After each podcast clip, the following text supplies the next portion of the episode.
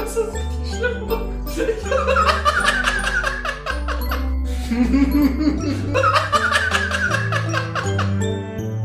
wow. Einen wunderschönen guten Morgen, liebe Counterclockwise Gemeinde und herzlich willkommen zur 20. Folge Counterclockwise. guten Morgen, David. Ja, und Daniel. Und äh, ja, 20 Folgen, Daniel, das ist krass. Wir haben einen Meilenstein erreicht der Podcast-Geschichte. das ist, ähm, ich hätte nie gedacht, dass es so weit geht.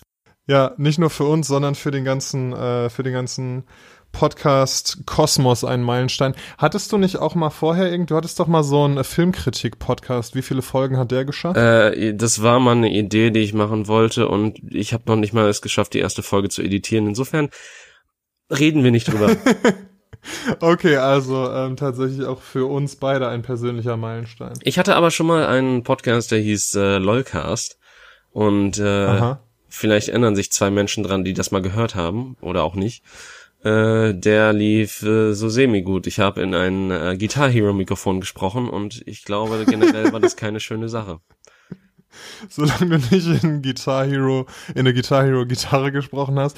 Ähm, es gibt doch, äh, ich habe mal gesehen, so ein Speedrun von, ich weiß es nicht, Dark Souls oder so, wo einer auch mit so einem Guitar Hero Controller das ganze Ding spielt. Ja, das ist durchaus möglich. Ich meine, es sind ja alles nur normale Button-Inputs, die du dann einfach nur mappst für die jeweiligen anderen Spiele.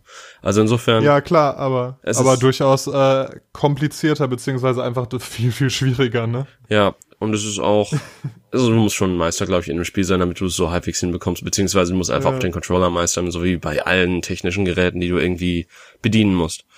Ja, ich habe nur letztens ein Video gesehen, wo ein Typ das halt gemacht hat und der war halt so aufgeregt und hat rumgeschrien und äh, hatte totale Angst. Das war sehr witzig zu sehen. Wie viele Folgen hatte denn dein äh, LOLcast? Boah, frag mich was leichteres. Ich, ich weiß nur, es ging um Videospiele und wir haben die E3 2012, 13, irgendwie sowas. Ähm, da gab's Blip TV noch, also keine Ahnung. Äh, da haben wir das behandelt und dementsprechend ähm, kurzweilig war das, glaube ich, auch. Ich glaube, das hat so sieben, acht Folgen angehalten oder so. Ich habe mal ein Best-of geschnitten vor ein paar Jahren. Das sollte ich mir mal wieder anhören, vielleicht oder auch nicht. Krass. Ja, können wir, weiß ich nicht, können wir vielleicht auch äh, hier hochladen als kleines. Äh, das, da waren noch andere Personen mit drin und Persönlichkeitsrechte und so ein Scheiß, ne? Ja, ist doch alles überbewertet, Persönlichkeitsrecht, ich bitte dich. Wie ist das eigentlich mit der DSGVO genau? Äh, wenn, sobald du Bilder einer Person machst, gehört dir dann das Bild oder und darfst du alles damit machen oder ein Video oder so? Oder musst du. Ich glaube, dann gehört dir die Person. Also wenn du jemanden fotografierst, dann besitzt du diese Person. Ah, so funktioniert das in Nordkorea, verstanden. Stell dir mal vor, das wäre doch mega krass. Es ist ja in vielen, ähm, ne, in so altertümlichen, was heißt altertümlichen, aber in äh, Religionen und Kulturen, die wir äh, kolonial rassistisch vielleicht als primitiv bezeichnen würden, ist es ja oft so, dass die glauben, äh, also dass die nicht fotografiert werden wollen, weil die glauben, äh, dann wird ihre Seele irgendwie gefangen in deiner Kamera, beziehungsweise im Islam ist es ja auch so, wenn du ganz strenger Muslim bist, dann ähm, glaubst du ja, dass also generell, dass Bilder verboten sind und deshalb darfst du keine Bilder machen. Ähm, und ja, wie gesagt, bei den anderen glauben die dann, dass, dass deine Seele dann in der Kamera gefangen genommen wird. Daran hat mich meine Idee gerade erinnert. Ja, ich glaube, dann darfst du äh, bestimmen, was mit der Person passiert. Aber zwei Sachen hierzu erstmal. Also im Islam ist doch nur verboten, ein Bild von Mohammed zu machen, oder nicht? Nee, wenn du es ganz streng auslegst, dann ist insgesamt, äh, sind insgesamt Bilder als solche verboten. Süß. Denn, äh, also ich kann nur die Bibel zitieren, aber das ist an der Stelle ja relativ ähnlich im Koran. Oh, sag das Und nicht da so laut. Steht, Ah ja, ja, jetzt haben wir schon unsere erste religiöse Kontroverse hier. Mann, Mann, Mann. Äh, die ersten äh, Selbstmordattentäter machen sich auf den Weg. Äh, nee, aber auf jeden Fall äh, sagt die, sagen die zehn Gebote, du sollst dir kein Bild von äh, mir, also Gott machen und auch sonst von nichts, was im Himmel und auf der Erde ist. Damit ist natürlich gemeint, wenn man so ein bisschen Theologie versteht und das so ein bisschen auslegen kann, du sollst äh, nichts anbeten. Also du sollst dir, ne, so goldene Kalb und so diese Geschichte, du sollst dir keine, keine, äh, wie heißt das? Keine Götzen. Ah, fuck, wie heißt das Wort? Dankeschön. Du sollst dir keine Götzen machen und diese dann anbeten. Ähm, aber wenn man es ganz streng auslegt und wörtlich fundamentalistisch auslegt, dann heißt es eben, du darfst von nichts Bilder machen. Deshalb ist auch in äh, Moscheen zum Beispiel, die sind nur dekoriert mit Mustern, aber nicht mit Bildern, die irgendetwas darstellen, wo man halt irgendeine Form, die es auf der Welt oder so gibt, äh, drunter verstehen könnte. Mensch, das ist ja interessant. Ich habe mal wieder Dinge gelernt in diesem Podcast. Und das von Hörsagen, das ist wundervoll. Aber bezüglich des Seelendings, ist das nicht vielleicht sogar richtig? Ich meine, sieh dir die meisten Instagrammer an. Und die ganzen Influencer-Menschen. Also, du kannst mir nicht sagen, dass Dagi B noch eine Seele hat. Ja, oder, oder viele andere Menschen auch. Ähm, vielleicht ist es so, dass jedes Mal, also je, vielleicht wird nicht bei einem Foto automatisch deine ganze Seele in der Kamera gefangen, aber vielleicht jedes Mal, ich finde, das wäre eine schöne, eine schöne Art, das zu verstehen und das metaphorisch auszudrücken, vielleicht jedes Mal so ein kleines bisschen deiner Seele und dann dementsprechend, wenn du zu viele Bilder gemacht bzw. hochgeladen hast, ist halt zu viel deiner Seele verloren gegangen. Das kann gut sein. Das wäre auch eine schöne Black Mirror-Folge eigentlich. Boah, ja, stimmt. Hast du ähm, mal in die fünfte Staffel reingeguckt? Bisher noch nicht, leider nein. Äh, ist, ich meine, die Serie ist kurz, aber dementsprechend lang sind die Folgen und ja, Zeit ist so eine Sache, die Ja, aber mach das bei Gelegenheit mal, weil ich habe kontroverse Meinungen zur äh, ersten, also ich habe nur die erste Folge der fünften Staffel bisher gesehen, wegen Zeit, wie du sagst. Mhm. Aber die erste Folge fand ich persönlich sehr gut. Ähm, hat auch so ein bisschen was mit, mit LGBTQ und so weiter zu tun, was Okay. ja gerade eine krasse, wichtige Diskussion ist. Und ja, dementsprechend, ähm, ja, würde mich da interessieren, was du dazu sagst. War das die Miley Cyrus Folge oder war das eine andere? Mm, Nee, das Miley Cyrus? Inwiefern? Ich meine, es, es gibt eine Miley Cyrus Folge, wo sie halt äh, irgendjemanden spielt in der neuesten Staffel oder in der davor oder so. Oh, ich weiß ja nicht, wie Miley Cyrus aussieht, aber die sieht nicht asiatisch aus, oder? Nein. Okay, da spielt nur, ich, ich in, was das angeht, bin ich so ein bisschen sozial behindert. Ich weiß nicht, wie diese ganzen neuen Stars aussehen, ähm, die irgendwie in, in den letzten zehn Jahren relevant wurden. Ja, Miley Cyrus sieht so Ähm. ein bisschen aus wie Justin Bieber. Okay. Nur nee, aber es gibt nur eine, eine wichtige weibliche, äh, oder zwei wichtige weibliche Figuren, aber die eine ist schwarz und die andere ist asiatisch in der Folge, also ich glaube nicht, dass es um die geht. Ach so, ich dachte, du redest gerade generell von der Popkultur. Es gibt nur zwei wichtige weibliche Figuren, die ich anbete. Gibt es auf der Welt mehr als zwei wichtige weibliche Figuren? Greta Thunberg und Angela Merkel, oder? Ich hätte jetzt gesagt Taylor Swift und irgendwer anders, aber gut. Taylor Swift und Kim Kardashian, ja. Übrigens auch sehr interessant, hast du das neue Musikvideo von ähm, Taylor Swift gesehen? Natürlich nicht. Ah, sehr schön. Dann haben wir auch schon wieder Gesprächsstoff.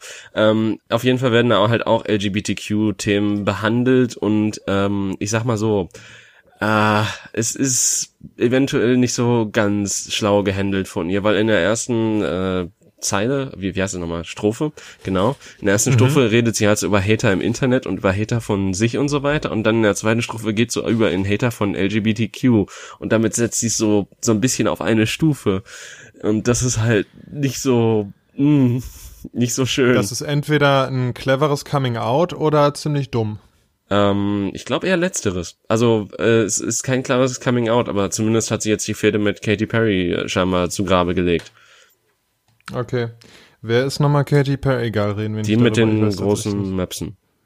Ja, siehst du, ich weiß noch nicht mal, dass Katy Perry große Möpse hat, dabei mag ich doch Möpse. Ja, sie, Also- also, die Hunde. Ja, ja, ich weiß. Ja. Eine Bekannte von mir hat, ähm, also die, die hat einen Mops schon lange, der heißt, äh, der heißt Otto und der ist sehr süß, aber der ist auch sehr alt und ähm, also typisch Mops halt kriegt nicht so gut Luft und so und Oh, läuft ja. dann durch die Gegend und chillt und äh, ist, ist echt süß und kommt immer kuscheln. Und jetzt hat sie äh, einen zweiten Mops, einen Baby-Mops, der heißt Kalle. Okay. Ich, ich sehe Und einen Otto- Pattern bei diesem Namen, so ein bisschen. Ja. Und Otto und Kalle sind gute Freunde und Kalle ist halt unglaublich süß, beziehungsweise der ist in den letzten Monaten richtig gewachsen und ist mittlerweile so groß wie Otto, aber Otto ist halt ein alter Mops und dick und also quasi so ein, so ein Knubbel, so eine Mhm. Wurst und ähm, Kalle ist aber jung und tatsächlich sieht einigermaßen sportlich aus und so, aber die sind jetzt gleich groß und das ist ein total witziger Kontrast, diese beiden Hunde. Krass. Heißt da Otto von Bismarck? Er heißt bisher nur Otto, aber vielleicht kann ich ja mal anregen, ihm einen Nachnamen zu geben. Aber wie heißt Kalle dann mit Nachnamen? Ähm, Wirsch. Ja, okay, so machen wir es. Ich äh, werde das mal ins, äh, ins Plenum bringen, diese, diese Namensvorschläge. Ja, äh, lustige Geschichte nebenbei ähm, dazu. Ein, mein äh, Großonkel, der mittlerweile auch verstorben ist, äh, hat tatsächlich bei der Augsburger Puppenkiste gesprochen. Krass. Ja, der war äh, irgendwie der Bösewicht bei König Kalle Wirsch. Warte mal, ist das ein, äh, war das eine wiederkehrende Rolle oder gab, war das nur eine Folge? Das war eine wiederkehrende Rolle. Der hatte generell relativ viele Rollen da auch gehabt. Und äh, der war auch unter anderem in, ich glaube, der alte und äh, wie heißt nochmal diese andere Serie? Ähm, scheiße, Harry, Harry fahr den Wagen vor. Wie hieß das noch? Schimanski. Ja, genau. Ach krass, also, hat der gespielt oder gesprochen? Gespielt. Also der war auch, äh, ich glaube, am Theater tätig, sehr viele Jahre seines Lebens. Cool. Das wusste ich ja nicht, das ist ja spannend. Ja. Ich sag auch generell nicht seinen Namen, damit man, also ich meine, man kann das eh nicht zurückverfolgen, weil wir sind halt über Ja. Ecken und Enden verwandt, aber ist, ist auf jeden Fall ein cooler kleiner Fakt. Ja, musst du mir mal äh, in, im Privaten mal äh, sagen, beziehungsweise mal zeigen. Das finde ich ja interessant. Okay, also der war Sprecher und Schauspieler. Ja. Nice. Und äh, wann ist er verstorben? Ui, ähm, da war ich noch relativ klein, muss ich dazu sagen. Also das war, boah, frag mich was leichteres. Ich glaube 2002 oder so. Okay, und da war der dann schon älter, oder was? Ja, also wie gesagt, ist halt mein Großonkel, ne? Ja. Ich bin ja eh ein bisschen äh, spät in meine Familie gekommen, sozusagen. Äh, ja. Ich habe ja auch einen großen äh, Altersunterschied zu meinen Brüdern zum Beispiel. Insofern ist es nicht unbedingt, also ich habe zum Beispiel einen meiner äh, äh, Groß, äh, also mein, oh, einer meiner Opas habe ich gar nicht mehr im Leben miterlebt. Ja, dementsprechend äh, ist das jetzt auch nicht sonderlich verwunderlich, dass der äh, sehr viel älter war und auch schon relativ früh verstorben ist in meiner Lebzeit. Ja, aber ein mega spannender kleiner Fakt, cool. Ja. Du hast äh, irgendwie vorhin, genau, wir, ich habe das Wort Coming Out benutzt und ich weiß nicht, ob ich es letztes Mal schon angesprochen habe, aber die Kollegen vom Gag Reflex Podcast hatten letztens auch, ähm, es ging irgendwie um Coming Out und da hat äh, Lars-Erik Paulsen seines Zeichens vorgeschlagen ähm, oder moniert, dass, das, dass der Ausdruck Coming Out ja irgendwie so ein bisschen, bisschen negativ konnotiert ist und warum, man's, äh, warum man da nicht ein anderes Wort für findet. Er hat äh, vorgeschlagen, man ist nicht, äh, man hat sich nicht geoutet, sondern man hat sich geöffnet. Aber Weißt du, weil geoutet klingt ja irgendwie so, als würde man sich damit so ein bisschen auch aus der Gesellschaft äh, ins Abseits stellen oder so. Ich weiß, es geht ums aus dem Schrank rauskommen, daher kommt das. Ähm, ja, aber ich weiß nicht, ich finde, dass sich öffnen tatsächlich auch ein äh, schöner Begriff dafür. Ja, ich meine, weiß ich nicht. Äh, ich finde dieses Coming Out of the Closet halt irgendwie, ja, es, es beschreibt halt äh, ein, ja, wie soll man das nennen? Schon noch etwas, was in der Gesellschaft vorhanden ist, also dass man quasi aus dem Schrank rausspringen muss, weil man da reingezwängt wurde von der Gesellschaft. Insofern ist es ja auch eher gesellschaftskritisch und soll jetzt auch nicht wirklich die Menschen rausstoßen, soll halt nur zeigen, dass die Menschen noch lange nicht in der Mitte der Gesellschaft angekommen sind. Ähm, vor allen Dingen, wenn man bedenkt, was so die CDU oder ja CDU-Spitze noch so von sich gibt teilweise. Ja, genau, das alles impliziert ja, ähm, dass wir eben noch in einer Welt leben, in einer Gesellschaft leben, wo das so besonders im oft negativen Sinne ist, dass da irgendwelche Maßnahmen notwendig sind. Ne? Und wir sind ja hoffentlich auf dem Weg zu, äh, zu einer Lebensweise, wo das eben nicht mehr so ist, wo man da gar nicht mehr großartig drüber sprechen muss.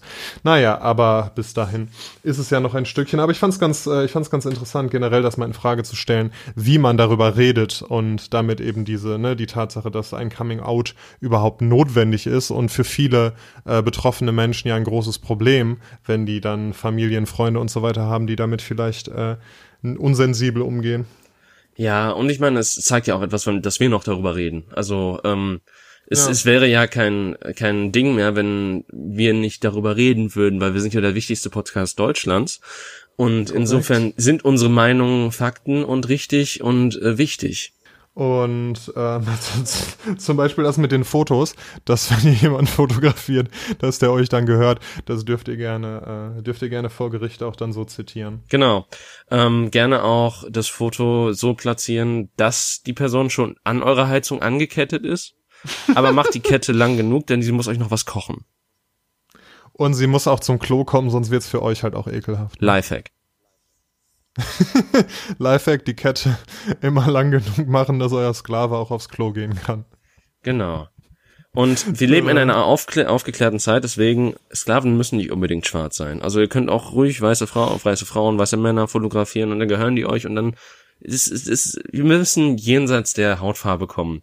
Jeder kann jeder von jedem der Sklave sein. Das, das ist wichtig. können dass auch schwarze Menschen weiße Menschen besitzen. Also Genau. da bin ich ganz offen. Das heißt Gleichberechtigung für alle. Jeder kann jeden besitzen. Du musst nur schnell genug mit dem mit deiner Kamera sein. Ja. Gibt's auch wirklich Kulturen, wo das, also ich, ich wir reden ja immer wieder über solche verqueren Sachen so als Fantasiegebilde oder sowas, aber ich frage mich wirklich, ob es einen Ort auf der- auf der Welt gibt, wo halt ähm, die Zivilisation so vorangeschritten ist, dass das wirklich passiert. Meinst du jetzt das mit dem, konkret mit dem Foto oder? Ja. Also ich sag mal so, es gibt ja, ähm, ich vertrete ja die Theorie der Paralleluniversen und dementsprechend gibt es bestimmt eine parallele Realität zu unserer, die, wo die Welt genauso funktioniert wie unsere, mit dem kleinen feinen Unterschied, dass genau diese Tatsache dort eben äh, ja stattfindet. Ja, das kann durchaus sein, aber hm, schwierig. Aber dann äh, gibt's ja auch Paralleluniversen, in denen Spinnen fliegen und dann, dann will ich da nicht weiter drüber nachdenken irgendwie. Ja, dann kannst du froh sein, dass du in eben diesem einen Universum bist, wo das nicht der Fall ist. Dafür haben wir Schaben, das ist noch viel schlimmer. Ja, aber ich finde wirklich, ne, also wenn, wenn man mal so drüber nachdenkt, wenn man so in den Himmel guckt und man kann ja nur sehr, also die mit den äh, technischen Mitteln, die der Menschheit zur Verfügung stellen, kann man ja nur ein begren eine, hat man nur eine begrenzte Reichweite und es geht ja danach weiter. Und danach geht's auch noch weiter und danach geht's auch noch weiter. Und selbst wenn dann irgendwann eine Wand ist oder was auch immer, muss ja hinter der Wand irgendwas sein, weil da kann ja nicht nicht sein. Da muss ja irgendwie irgendwie Raum sein. Und das geht ja unendlich weiter. Und dieser Gedanke treibt mich in den Wahnsinn. Und deswegen denkst du nicht darüber nach, trinkst dein Bier und bist zufrieden mit dem, was du hast.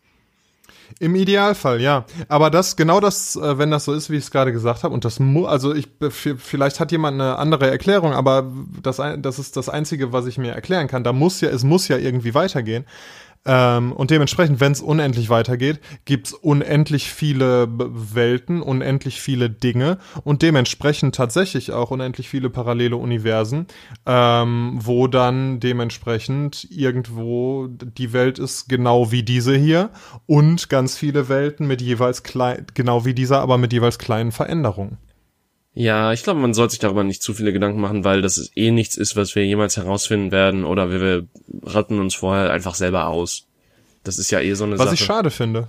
Ja, also nicht das mit dem Ausrotten, also das finde ich auch schade. ja, aber, find's, Menschen äh, können auch gerne sterben gehen, das ist äh, ein Fakt. Genau, aber ich finde es auch schade, dass wir eben in unserer sehr begrenzten Lebenszeit und unserer sehr begrenzten Reichweite, sag ich mal, viel, das meiste, 99, Periode 9 aller Dinge, die es gibt, einfach niemals erfahren und sehen und erleben werden. Außer wir erleben die Singulari äh, Singularität. Die Frage ist, ob wir das tun werden. Naja, also ich meine, Forscher ähm, stellen ja die Zeit, oder beziehungsweise da gibt's ja so Uhren, die runterrechnen, wann wir die Singularität erreichen. Und Forscher machen das immer so geschickt, dass sie die Singularität immer wieder in die, in ihre eigene Lebenszeit noch mit reinpacken. Ja, genau wie, weiß ich nicht, es wird ja auch schon tausendmal der Weltuntergang berechnet, das ist ja auch nie passiert, ne? Ja, ich, aber ich meine, Weltuntergang ist halt so, mh, also der ist, also ich fühle mich so, als wäre der Weltuntergang näher als ähm, noch vor ein paar Jahren, beziehungsweise näher als in der Zeit zwischen dem Kalten Krieg und jetzt. Ja, das auf jeden Fall. Und also, es gibt ja verschiedene Möglichkeiten, wie, wie die Welt enden wird. Ich glaube durch uns selbst. Also, ja, nein, das sowieso, das auf jeden Fall. Also die, ohne uns wird sie irgendwann, äh, wird irgendwann der Hitzetod des Universums eintreffen, aber das ist ja in weiter Ferne, das werden wir ja in unserer Lebenszeit nicht erleben. Aber es gibt viele verschiedene Möglichkeiten, wie wir das menschengemachte Ende unserer Existenz und aller Existenz in unserem Sonnensystem irgendwie erleben werden.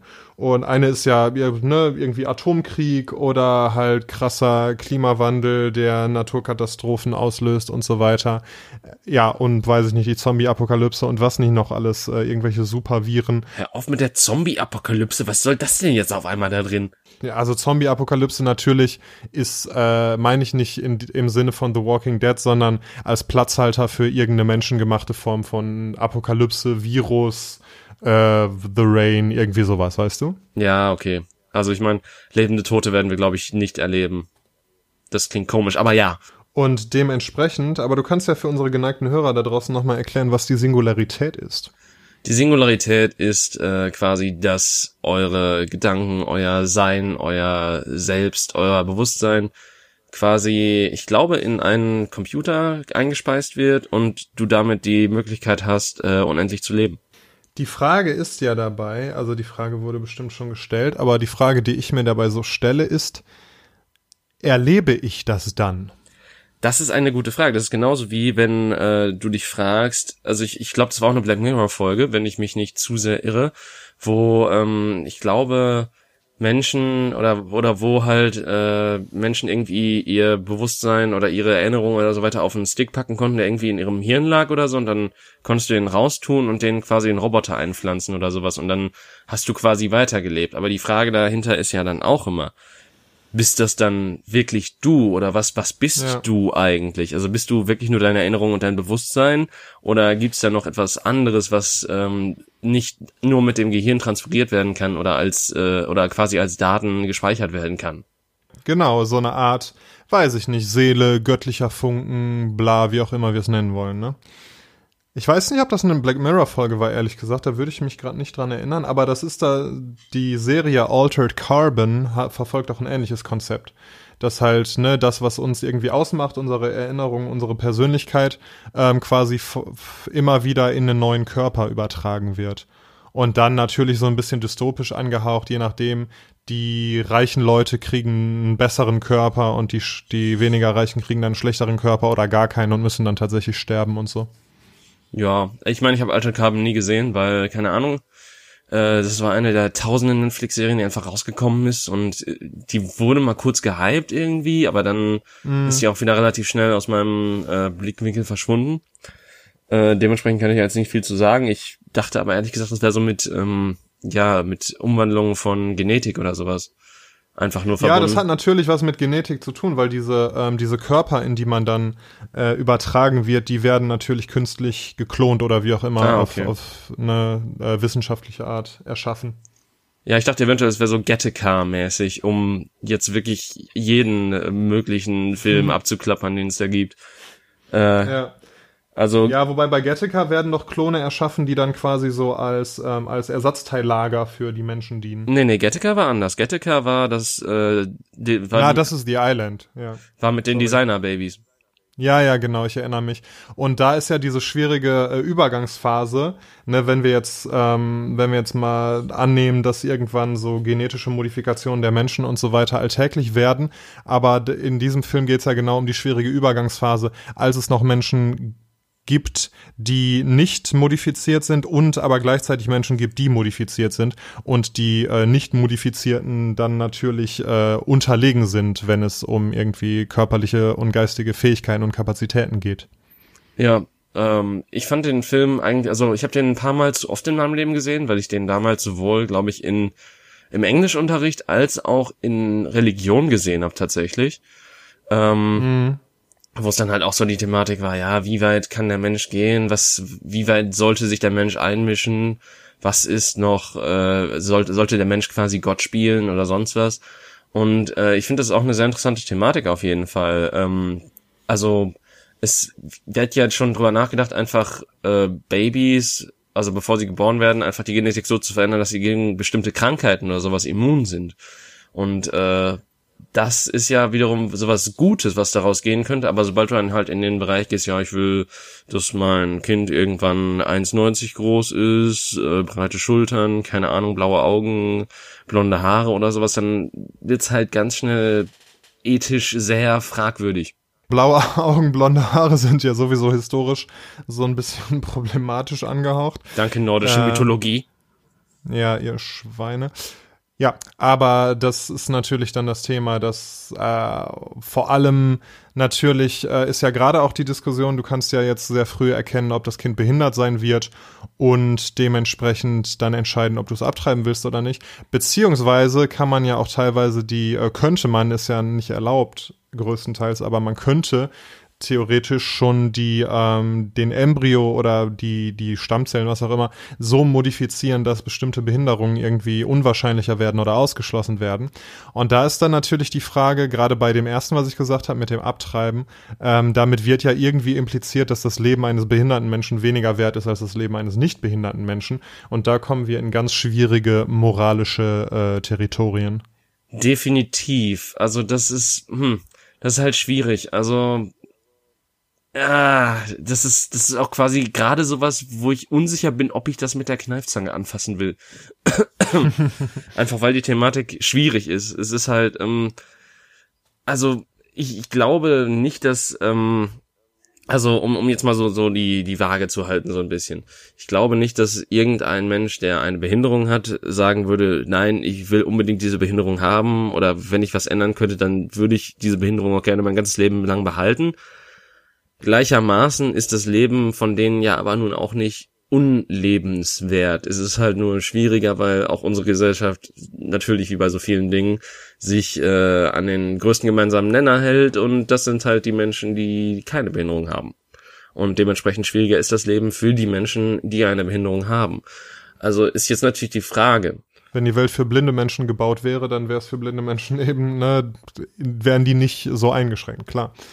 Ja, ja, klar, es ist ein sehr, sehr schwieriges Thema. Ähm, ich weiß nicht, ob ich das schon mal erzählt habe, kann gut sein. Ich habe mal auf einer Autofahrt, auf einer ähm, hier Mitfahrgelegenheitsfahrt, habe ich einen Mann kennengelernt, der war eben unser Fahrer und der war querschnittsgelähmt und ähm, hatte einen Unfall gehabt, als er 18 war, also war quasi, hat die Hälfte seines Lebens äh, gesund, unbehindert gelebt und war danach eben querschnittsgelähmt und hat erzählt, nach einer sehr, sehr schwierigen ersten Phase, als er sich eben damit ab gefunden hat oder also Schwierigkeiten hatte, sich damit abzufinden und sich daran gewöhnen musste, ähm, hat er dann aber, als ich ihn getroffen habe, da war er gerade Ende 30, ähm, hab, fand er dann sein Leben doch sehr lebenswert und war, hatte einen Weg für sich gefunden, sehr zufrieden äh, und glücklich zu leben mit dieser Behinderung. Und natürlich, ne, das ist ja, ich glaube, bei ganz vielen Sachen ist der Mensch so, zumindest wenn er, wenn er psychisch einigermaßen stabil und gesund ist, dass er sich mit Veränderungen und seien es große Veränderungen und solche, die Schwierigkeiten hervorrufen, ähm, ja, abfindet und den besten Weg findet, damit zu leben und das Beste draus zu machen und irgendwie äh, das Ganze positiv zu sehen. Das glaube ich schon, dass, dass der Mensch generell diese Fähigkeit hat. Trotzdem glaube stimme ich dir auch zu, dass natürlich, wenn jemand irgendwie ne querschnittsgelähmt oder blind oder was auch immer ist, wenn der jetzt, wenn dann eine Zauberfee kommt und, und den fragt, ob, ob sie das ändern soll, ob sie ihn gesund machen soll, dann würde natürlich keiner Nein sagen, glaube ich. Ja, das ist das ist halt diese schwierige Thematik.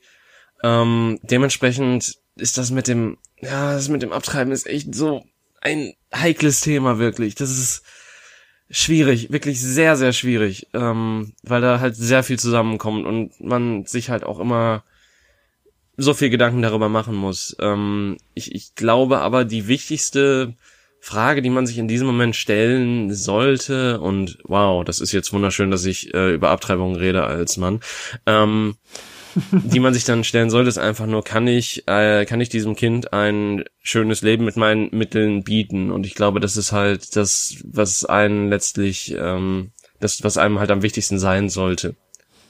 Und das ist ja bei einem äh, behinderten Kind, je nachdem wie schwer das behindert ist, aber oft ja auch einfach die ein Kind, ein gesundes Kind großzuziehen, ist schon eine extreme Anforderung und eine riesige Herausforderung. Und das ist dann oft bei einem äh, behinderten Kind noch mal viel, viel stärker. Dementsprechend, ja, hast du natürlich recht. Ähm, kann ich dem Kind das irgendwie das Leben lebenswert machen und kann ich selber mit dieser Belastung klarkommen? Andererseits, weiß ich nicht. Weißt du, du hast, ich weiß nicht, wer es gesagt hat, Louis C.K. oder so. Du hast Sex gehabt, da ist ein Kind bei rausgekommen. Jetzt lebt mit den Konsequenzen so.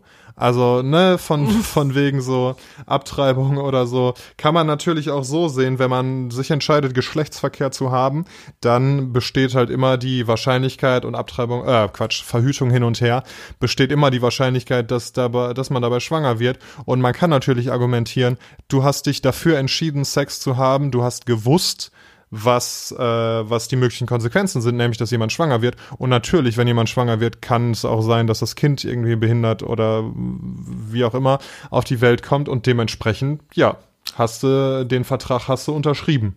Ja, das ist aber eine sehr heikle Argumentation über die über äh, das ähm, Wohlbefinden eines neuen Lebens. Ich sag mal so, wenn du halt äh, wirklich keinen Bock auf ein Kind hast oder so, oder falls es halt in eine finanzielle Lage geboren wird, was auch nicht so toll ist, ähm, dann ist die Abtreibung vielleicht manchmal auch einfach der humanitärere Weg, als wenn du quasi etwas großziehst, was du eigentlich vielleicht hassen würdest oder ähm, wodurch das Leben des Kindes halt einfach nicht schön wäre im Endeffekt. Wenn dich ja. deine Schwangerschaft auf die Straße treibt oder sowas, dann ist das halt auch nicht geil. Weder für dich noch für das Kind. Ja, das auf jeden Fall. Aber, ja, okay, wir reden jetzt von Extremsituationen, ne? Aber wenn ich jetzt jemanden schwängern würde, dann würde das mein Leben klar stark verändern. Aber ich würde erstens dieses Kind, glaube ich, nicht hassen und ich würde zweitens auch nicht auf der Straße landen. Ähm, ja, aber wenn wir von so Extremsituationen reden, klar. Und ich würde auch, also ich würde niemals auf die Idee kommen, wenn ich eine Frau schwängern würde, dieser, diese Frau in irgendeiner Form unter Druck zu setzen, eine Entscheidung für oder gegen eine Abtreibung zu treffen. Also ich weiß es nicht. Natürlich, äh, man könnte argumentieren, ich, das ist ja auch irgendwie mein Kind und dementsprechend sollte ich da auch irgendwie äh, Mitspracherecht haben. Ähm, aber ich würde, wenn die, wenn die Frau sagt, ich möchte das abtreiben oder ich möchte das bekommen, dann würde ich sie in jeder dieser möglichen Entscheidungen unterstützen.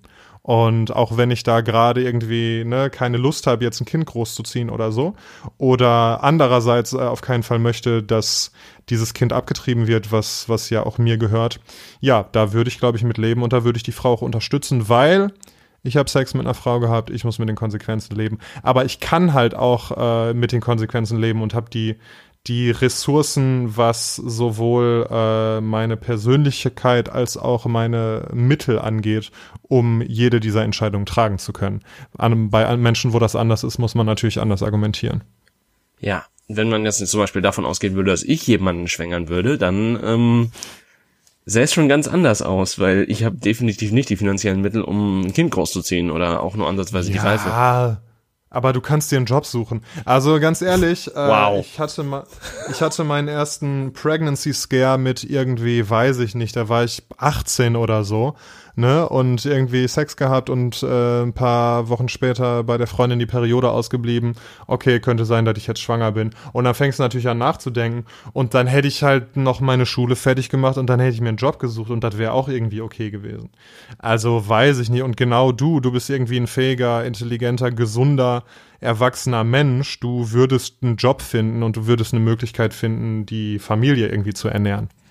Ja, aber muss das denn? Also, keine Ahnung, ich, ich find's halt schwierig. Ähm, ich meine, klar, es gibt bestimmt viele Situationen, wo äh, das definitiv kein Wunschkind war und wo es sich dann zum Guten gewendet hat. Aber ich glaube, es gibt genauso viele Situationen, wo es kein Wunschkind war und es sich nicht unbedingt zum Positiven gewendet hat. Also Abtreibung ist eine sehr schwierige Thematik.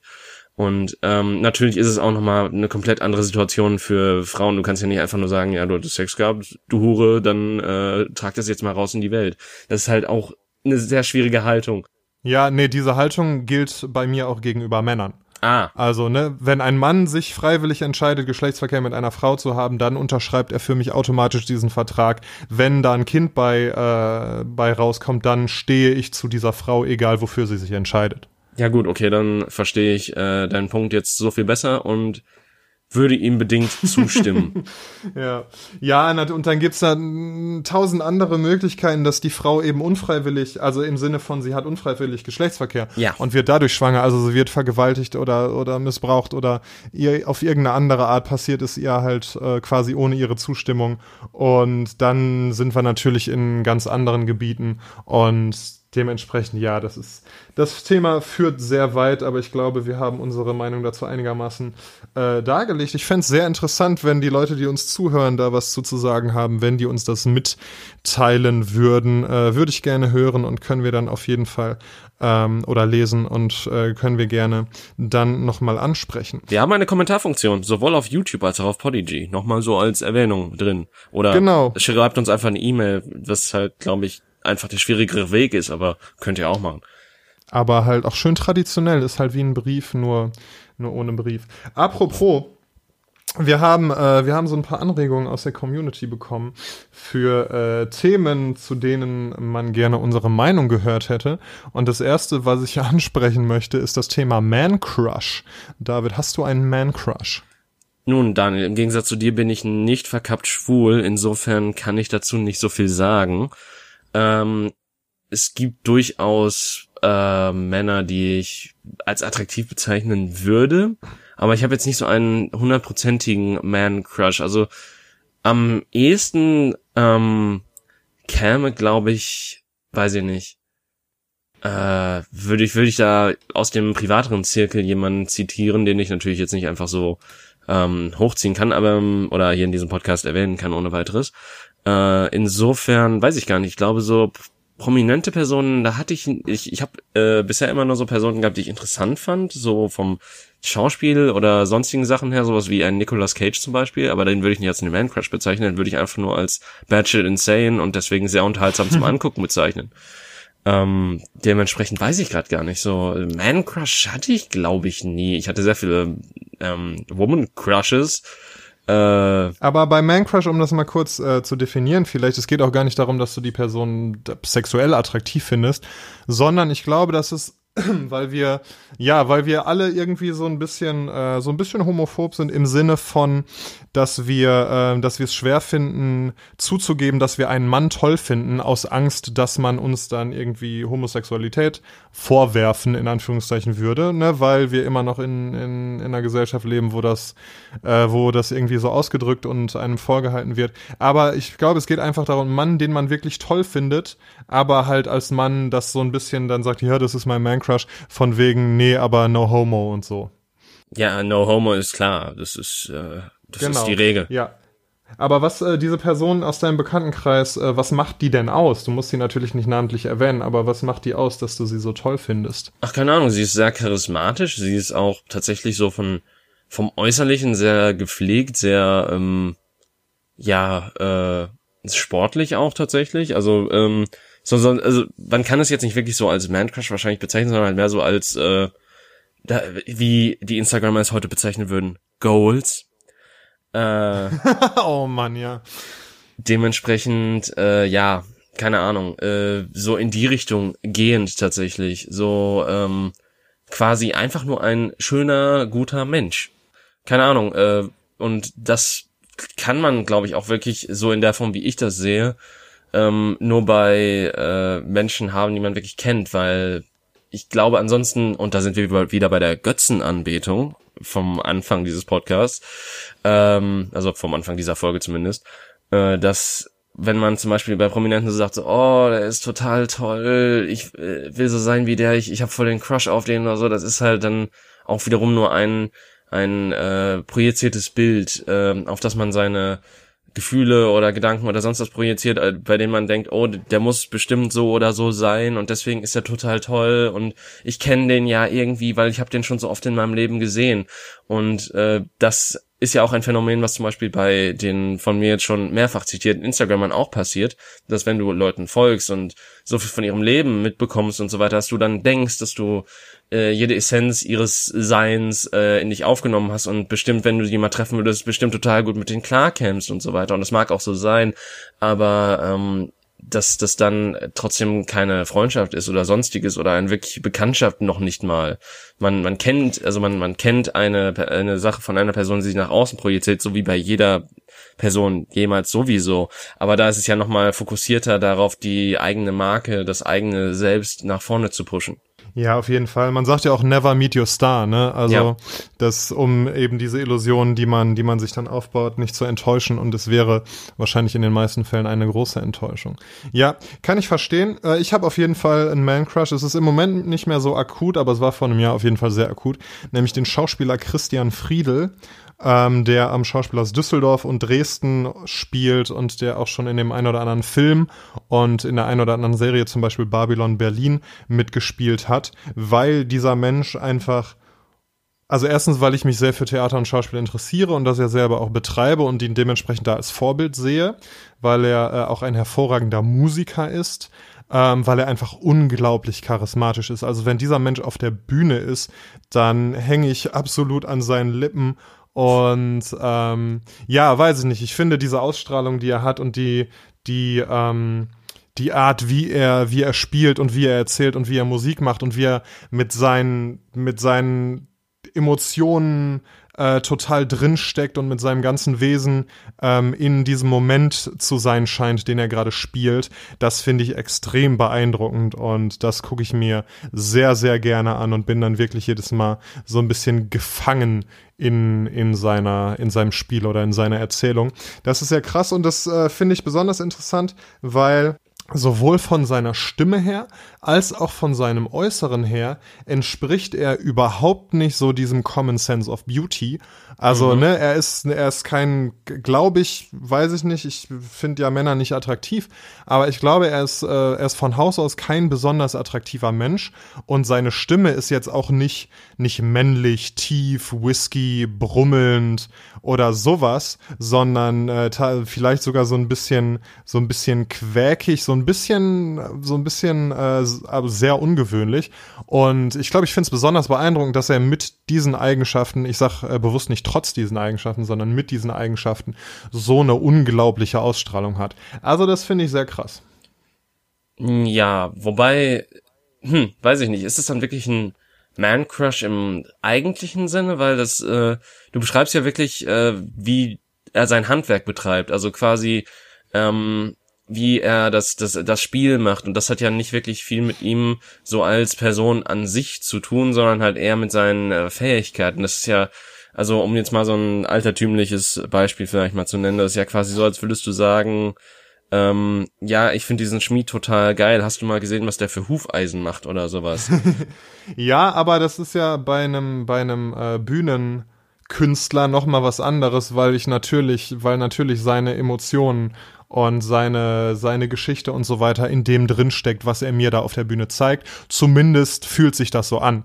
Kann natürlich sein, dass es, dass es alles komplett gespielt ist, aber eigentlich ist ja immer so ein bisschen was von einem selber in, in dem drin, was man auf der Bühne macht, ne? Ja, wobei es da auch verschiedene Ansätze natürlich gibt. Also es, es gibt natürlich nicht die eine richtige Art zu schauspielen. Äh, aber äh, definitiv würde ich dir dazu, also zumindest gehe ich das meistens auch so an, dass ähm, man nie wirklich hundertprozentig jemand anders auf der Bühne sein kann, da halt einfach zu viel von der, ja, das, da halt einfach zu viel von der eigenen Körperlichkeit, von dem, von dem eigentlichen, von, von der eigenen Person, von den eigenen Erfahrungen auch so ein bisschen mit reinspielt, weil man natürlich auch Emotionen aufgrund äh, eigener Erfahrungen oder Erfahrungen, weil mir das zweite Wort jetzt gar nicht einfällt, ähm, dass man die halt dann nur auf diese Art, äh, auf diese Art und Weise spielen kann, wie man sie bereits erfahren hat oder wie man sie sich denkt, dass sie halt in dieser Situation passen würden. Und das ist halt, hat halt auch viel mit der eigenen Interpretation einer Rolle oder einer Situation zu tun, wie sie halt auf der Bühne sehr oft vorkommt. Ja, wobei, ähm, ich meine, ne, wie, wie du sagst, gibt's verschiedene Ansätze. Mein eigener ist da ein bisschen anders, dass ich nämlich, ähm, also das, was du sagst, ist ja, boah, ich habe gerade den Terminus vergessen, das ist ein bisschen peinlich, aber es geht ja darum, sich an äh, Gefühle zu erinnern, die man schon mal erlebt hat und diese dann hervorzurufen, indem man zum Beispiel sich, sich aktiv an das Erlebnis erinnert, indem man diese, dieses Gefühl hatte. Da bin ich äh, sehr stark gegen, vor allem als, äh, als Nicht-Profi-Schauspieler. Ähm, aber einfach wirkt das mein Ansatz ist eher und das wäre so ein bisschen irgendwie ja Stanislavski eigentlich, dass du in den Umständen, die dir gerade gegeben sind, also die Situation der Szene, die du gerade spielst, die, ähm, dass du dich da reinfühlst und in die Figur reinfühlst und dementsprechend die Gefühle, die du fühlst, ähm, so echt wie möglich sind und zwar gerade aktuell und neu. Ne? Also, dass du quasi deine Figur so gut kennst und da, da so tief drin steckst und dir die äh, Situation, in der diese Figur gerade ist, so gut vorstellen kannst, dass du quasi die Gefühle, die diese Figur in diesem Moment erleben würde, wirklich erlebst und dementsprechend die natürlich dann sehr, sehr echt auf der Bühne sind, weil, also zum einen, weil dieses, äh, dieses Erinnern an eigene Gefühle gefährlich ist, weil das einen natürlich total triggern kann. Ja. Ähm, je nachdem, wenn das Traumata sind, die, ne, die nicht ganz verarbeitet sind oder so und dann irgendwie alte Wunden aufgerissen werden. Und zum Zweiten, das, das Gefühl, was du als David vor zehn Jahren hattest, ähm, ja nicht das Gefühl ist, was Hamlet gerade in diesem Moment hat, wo er irgendwie über seinen toten Vater ähm, nachdenkt oder so. Ne, das ist ja, auch wenn das ein ähnliches Gefühl und eine ähnliche Situation ist, ist es, ähm, ist es ja trotzdem nicht hundertprozentig authentisch, weil es ja dein Gefühl ist und nicht das Gefühl von Hamlet. Äh, aber ich glaube, du hast mich da ein bisschen auch missverstanden gehabt, weil ich meinte jetzt nicht, dass man äh, heraufbeschwört, was man bereits erfahren hat, sondern halt eher auf den Erfahrungen, äh, wie ein Gefühl aussehen kann, äh, dieses dann auch nach außen projiziert. Also nicht, dass man unbedingt sich an eine Situation erinnert und dann sagt, okay, da war ich wütend, wie sah diese Wut da aus, sondern ich habe bereits in meinem Leben Wut erlebt oder Liebe erlebt oder sonstiges und äh, basierend darauf äh, sieht auch meine Emotionen, die ich auf der Bühne rausbringe, in Form dieser Figur aus. Ja, klar, ist es dann natürlich auch ein Teil von dir, der da drin steckt, das stimmt schon. Und ich wollte auch nur ein bisschen schauspieltechnisch äh, klug scheißern und Name droppen. Ja, du, wollt, du wolltest ein bisschen wanken. Äh, ich, ja. du, wolltest so ein bisschen selbst äh, Beweihräucherung machen und ein bisschen mit deinem protzigen, großen äh, Wissenspenis auf den Tisch klopfen. so ist es. Ich hoffe, das ist mir äh, zur Genüge und unter, unterhaltsam gelungen. Übrigens, Hamlet auch ein Stück, in dem Christian Friedel mitspielt am äh, Theater Düsseldorf. Gönnt es euch, es ist absolut hervorragend und ihr werdet, äh, ihr werdet mich verstehen können, wenn ihr das wenn ihr Zeuge dessen geworden seid. Okay, cool. Ähm, Thema Man Crushes. Mm ich hatte tatsächlich auch einen Menschen äh, in, in meinem äh, persönlichen Umfeld, also dieser Mensch ist immer noch da, aber der Man-Crush ist so ein bisschen verflogen, ähm, den ich einfach. Hast du ihn jemals wirklich geliebt? Na, ich weiß auch nicht. Den ich einfach ähm, als Menschen toll fand, auch ein Schauspieler, auch ein sehr charismatischer Mensch. Ja, wo, wo ich dann, wo ich dann auch eben äh, mich sehr verbunden fühlte anhand, äh, anhand der Dinge, die ich ihn habe spielen sehen und dann, als ich ihn persönlich kennengelernt habe, eben auch äh, sehr sympathisch und sehr, ja, weiß ich nicht. Manchmal hat man so Menschen, ähm, da fühlt man sich einfach wohl ohne dass man die großartig kennt oder so, aber das von Anfang an einfach eine Chemie, dass man sich angenommen und irgendwie verstanden fühlt und so, weißt du? Ja, ich verstehe definitiv, was du meinst. Äh, Habe ich, glaube ich, aber so noch nicht erlebt gehabt, glaube ich. Ähm, so dass du dieses Gefühl hattest oder dass, dass dadurch ein äh, Man-Crush entstanden ist? Dass ich dieses Gefühl hatte tatsächlich, weil ich glaube, ähm, dass ich äh, zu socially awkward bin, um direkt mit Fremden zu connecten und mich da wohlzufühlen in Situationen. Ja, dass du erstmal so ein bisschen äh, vorfühlst und äh, so ein bisschen sicherheitsmäßig erstmal tastest, ob das Wasser, Wasser warm genug ist. Ja, außer nach drei Bier, dann ist mir das auch egal. ja, wirst du, äh, wirst du sozialer nach Bier? Ich, also keine Ahnung, ich, ich habe das Gefühl, dass mit steigendem Alkoholpegel ich auf jeden Fall gesprächiger werde und ähm, gewisse Sachen mir leichter fallen, einfach zu sagen oder sonst was. Ähm, ich weiß jetzt nicht ja. unbedingt, ob das jetzt so eine Entschuldigung für mich ist, einfach weiterhin Alkohol zu trinken oder ob äh, das tatsächlich auch ein Faktor ist. Ich meine, du hast mich ja schon des Öfteren nüchtern als auch äh, ja angetrunken als auch sehr betrunken erlebt. Insofern genau könntest du da ja eigentlich äh, eher vielleicht einschätzen, inwieweit meine Einschätzung dessen, dass ich äh, gesprächiger werde, tatsächlich wahr ist. Ja, und also genau, das, dazu würde ich sagen, dass du, ähm, also es gibt ja Menschen, die werden dann insofern viel, viel sozialer, dass die auf einmal, was die vorher nicht machen würden, auf fremde Leute zugehen oder dass die dann irgendwie, wenn es Männer sind, ähm, dass die Frauen anquatschen und vorher halt viel zu schüchtern wären, eine Frau anzumachen, anzusprechen und das dann im betrunkenen Zustand aber tun. Und äh, ich würde sagen, in die Richtung ist dein, ist deine Veränderung, wenn du trinkst, äh, nicht besonders groß oder so. Und du bist ja jetzt zumindest im Freundeskreis und ich erlebe dich ja selten ähm, mit Menschen, die du jetzt äh, nicht so gut kennst, mit völlig neuen Menschen, sondern du bist ja dann auch in unserer Freundesgruppe meistens. Ähm, und da bist du ja auch offen, wenn du eben nüchtern bist. So, oder ja, du lachst vielleicht ein bisschen mehr und bist ein bisschen mehr silly, wenn du betrunken bist. Ähm, und lauter. Ja, aber so genau. Aber ja, vor allem dein, dein Lachen wird äh, viel, viel lauter.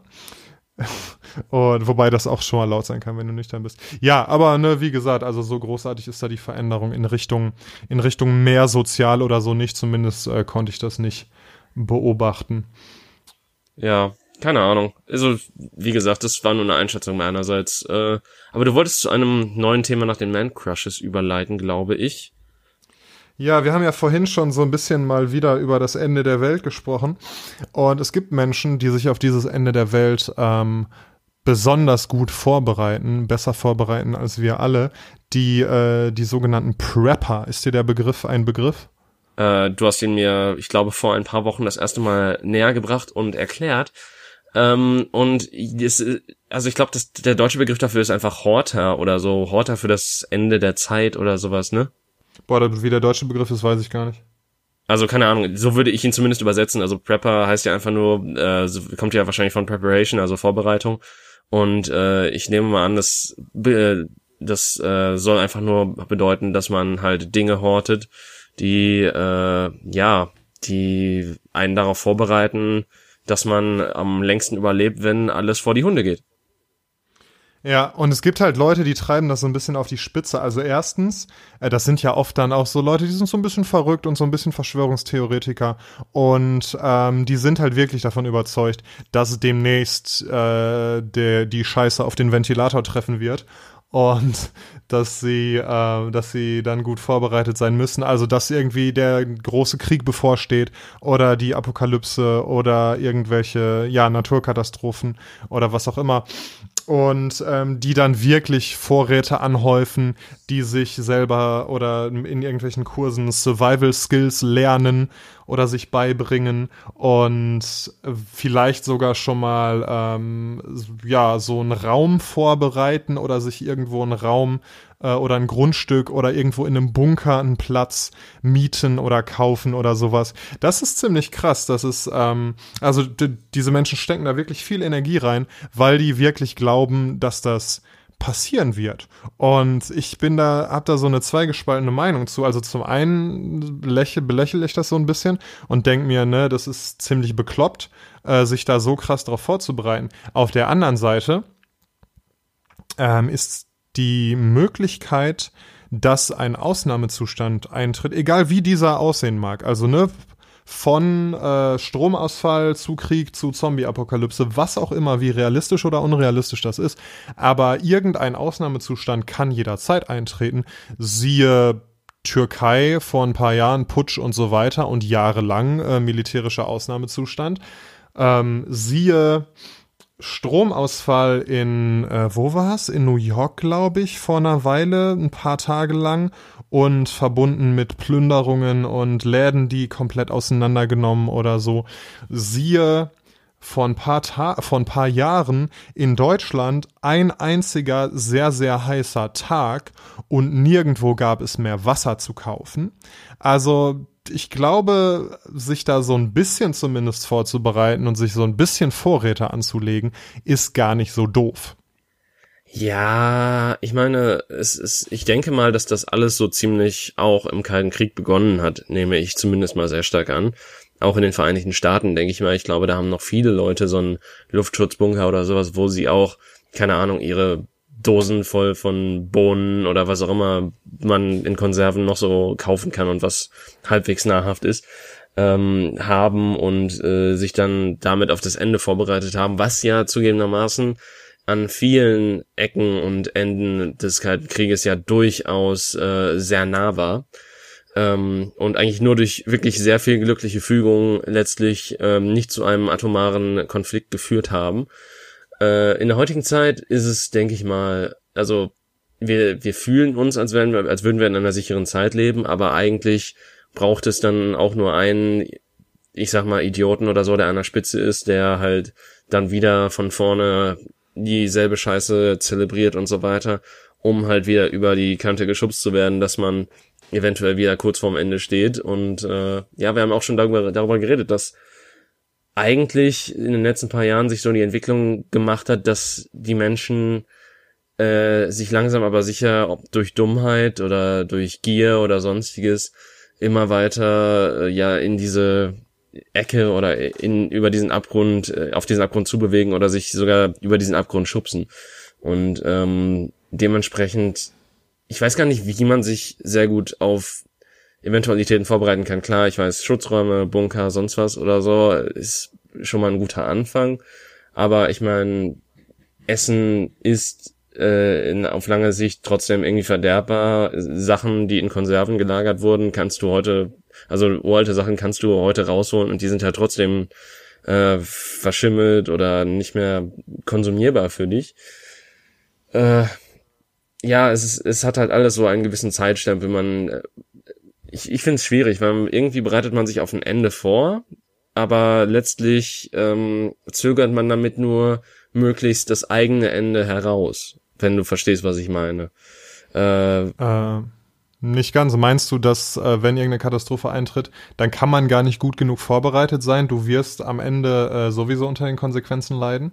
Ich denke schon, ja. Ich glaube, sofern du nicht unbedingt äh, unter die Erde zu den Maulwurfmenschen gehst, äh, kannst du da äh, dich nicht wirklich, kannst du dich nicht wirklich vor der Welt schützen. Also, keine Ahnung, oder du wanderst halt aus und machst einen auf Into the Wild, ist dann irgendwann Bären und verreckst daran oder so.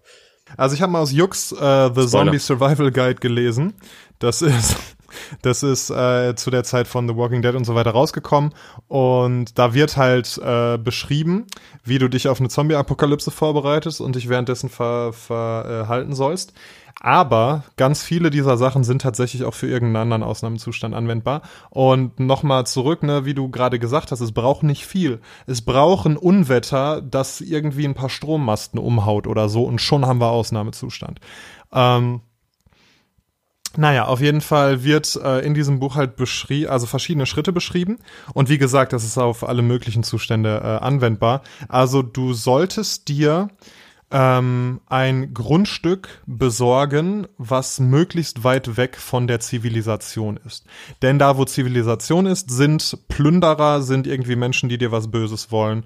Und dementsprechend solltest du einen Ort haben, der weit weg ist, ähm, der eine Wasserquelle hat und ähm, du solltest irgendwie den Weg dorthin vorbereitet haben. Im Idealfall, wenn es sich ankündigt, dass demnächst was passieren wird, ähm, buchst, setzt du dich sofort in ein Flugzeug oder in ein Auto oder was auch immer und äh, bewegst dich dahin. Oder ansonsten sollte es etwas sein, was mit dem Fahrrad erreichbar ist, weil natürlich dem Auto geht der Sprit aus und ein Auto muss gewartet werden. Das ist beim Fahrrad einfacher. Und ähm, dann solltest du halt einen Rucksack bereit haben zu Hause, wo die allernötigsten Sachen drin sind, die du brauchst, um ein paar Tage zu überleben. Nämlich so ein bisschen was zu essen, irgendwie ähm, ein bisschen Wasser, ein paar Reinigungstabletten für Wasser, ein Messer, ein Schlafsack und irgendwie ein paar funktionale Klamotten und ein paar gute Schuhe. Und der Rucksack sollte gepackt sein und griffbereit sein so dass du eben ähm, in wenigen Minuten, wenn die Alarm-Sirenen losgehen, äh, dir den Rucksack aufschwingen und losziehen kannst. Das ist so äh, das, was in diesem Buch drin steht und was tatsächlich auch für äh, reale, realistische Ausnahmezustände empfohlen wird. Ähm, witzige Anekdote dazu, der Vater einer guten Freundin von mir ähm, ist fest davon überzeugt, dass demnächst die Welt untergehen wird. Und das, das hat irgendwas mit den Bewegungen der Sterne und der Sonne oder irgend so ein Scheiß zu tun. Also es ist sehr abgefahren, sehr abgespaced. Und der ähm, hat eine Finca auf Mallorca und ich war dort mal zu Besuch und diese Finca hat eine Garage und diese Garage ist bis unters Dach voll mit Vorräten, mit Wasserkanistern und Essen und irgendwie Isomatten und Klopapier und was man nicht noch alles gebrauchen könnte. Die, äh, der hat eine Zisterne gebaut, so dass der Grundwasser hat, an das er rankommt und hat halt eben ein großes Grundstück, was abgesichert ist, so dass da so schnell keiner drauf kommt. Und ja, das ist ganz interessant, weil der ist wirklich davon überzeugt, dass es demnächst passieren wird und der ist gut vorbereitet. Krasser Typ. Und das zeigt eigentlich auch nur, dass ähm, ja dieses dieses Preppen oder dieses Horten, wie auch immer du es nennen willst, äh, eigentlich auch mehr so ein ja ein Luxusfaktor ist, weil er, er konnte sich das ja nur alles anschaffen, weil er halt dementsprechend gut verdient hat, weil er halt dieses Grundstück hatte und weil er sich das halt auch alles leisten konnte. Und ich glaube, äh, dementsprechend fern ist uns äh, solches, also solches Denken auch, weil wir müssen halt, also äh, gerade mal so eben gucken, wie wir so durch den Tag kommen oder sowas. Ich meine, du hast es natürlich nochmal ein bisschen besser. Du könntest wahrscheinlich preppen, wenn du wolltest. Aber das ist ja nun auch nichts Alltägliches, was ähm, sich der Otto-Normalverbraucher leisten könnte.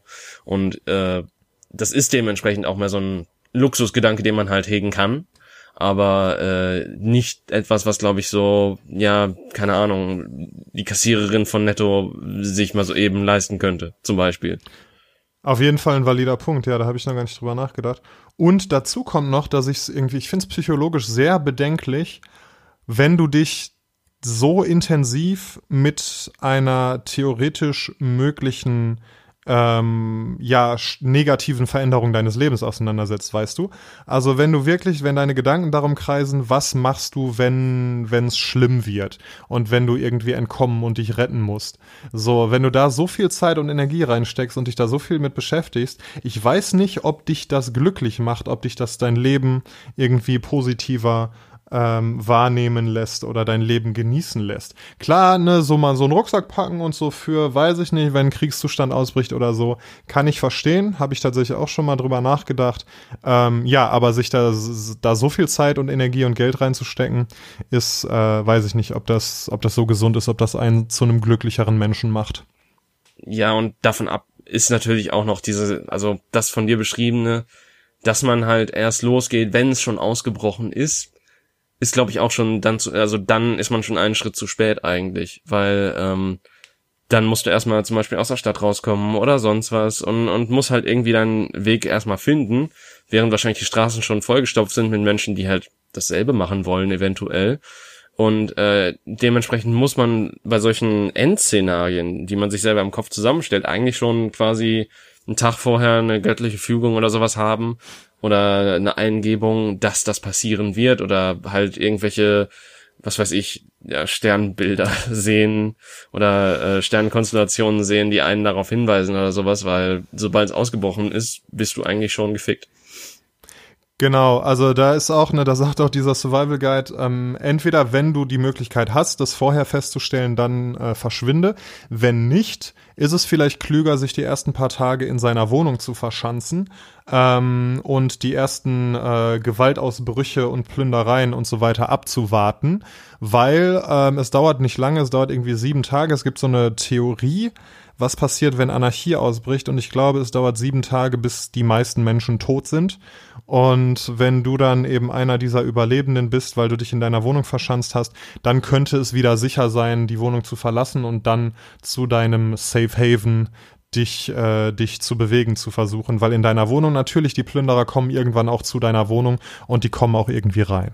Ja, das stimmt. Äh, also du bist nirgendwo sicher, falls du gerade zuhörst, und äh, du wirst definitiv sterben. Sie sind auf dem Weg zu dir. Boah, das erinnert mich daran, äh, vielleicht das Schlusswort für heute. Wir sind nämlich schon über eine Stunde. Ähm, dass ich gestern äh, The Purge geguckt habe, den Ach. ersten Teil. Und ich fand's, also ich habe tatsächlich nur die, die Hälfte oder so geguckt, weil ich dann müde wurde, weil es schon spät war. Aber ähm, da war auch so ein Moment, die haben sich ja dann in ihrer Wohnung eingeschlossen und haben so ein Sicherheitssystem und so.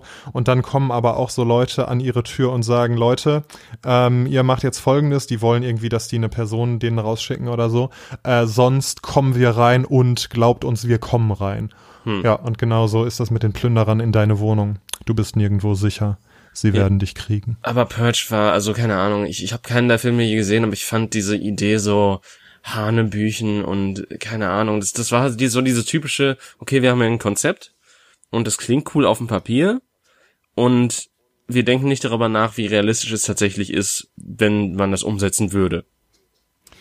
Das stimmt. Ähm, also natürlich ist es völlig unrealistisch, dass das jemals in einem demokratischen Staat passieren wird.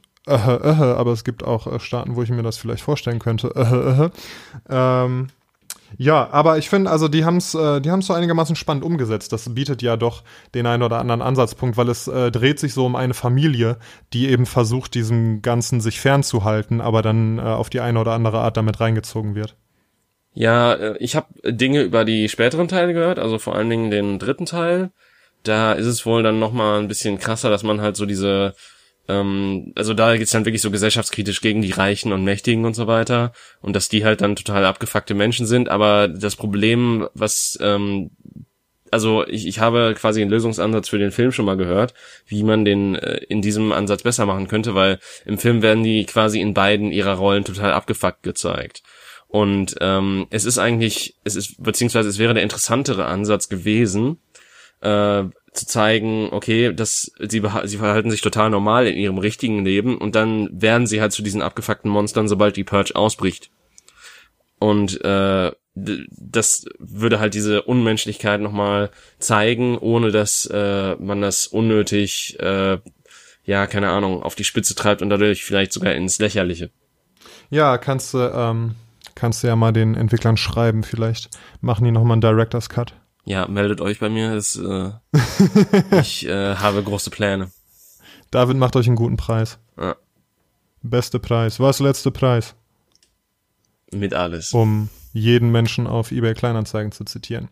Ihr Lieben da draußen, ähm, es ist Sommer, geht mal an den See und äh, lasst die Beine und die Seele baumeln. Wir machen was ähnliches, glaube ich. Es sollte stürmen, aber ich sehe noch nichts davon. Ein Sturm zieht auf. Das Ende kommt. Ja, haben wir Deswegen ja. folgt uns ganz schnell auf sämtlichen Social Media Kanälen, aber vor allen Dingen hört den Podcast, erzählt äh, Freunden von diesem Podcast, falls er euch gefallen hat. Falls nicht, erzählt es ihnen trotzdem und geht ihnen damit auf die Nerven, damit sie irgendwas haben, was sie sich anhören müssen. Und einfach nur, um sich mit euch darüber aufzuregen, wie inkompetent wir zwei über Themen reden und wie unsensibel wir über Themen reden als weiße Hetero-Männer. Das ja. Äh, geht gar nicht. Wir brauchen definitiv Diversität hier drin. Wir brauchen mal jemanden, der unser Privilege checkt für uns. Definitiv. Aber solange könnt ihr euch uns noch weiter zuhören, uns über, über uns echauffieren, denn jede Publicity ist eine gute Publicity. Ähm, oder natürlich, falls ihr uns einfach mögt, dann seid ihr coole Typen oder äh, Typinnen. Und äh, ja, wie gesagt, Podigy, iTunes, aber das wisst ihr ja schon alles. Und wie gesagt, 17 at gmail.com. Ja, wir haben auch eine Kommentarfunktion auf Podigy und auf YouTube, auch wenn YouTube, glaube ich, gar nicht mehr so viel geklickt wird insgesamt. Aber dennoch, lasst ruhig einen Kommi da oder sonst was. Äh, wir referenzieren das natürlich dann auch gerne im Podcast und gehen auf eure Meinung ein, denn eure Meinungen sind uns wichtig. Ihr seid ein wichtiger Teil des politischen Prozesses. Wundervoll. Und so funktioniert Demokratie. Peace out. Peace out.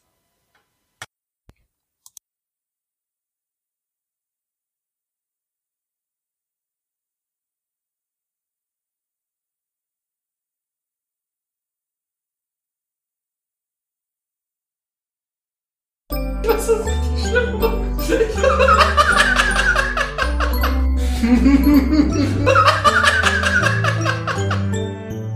wow.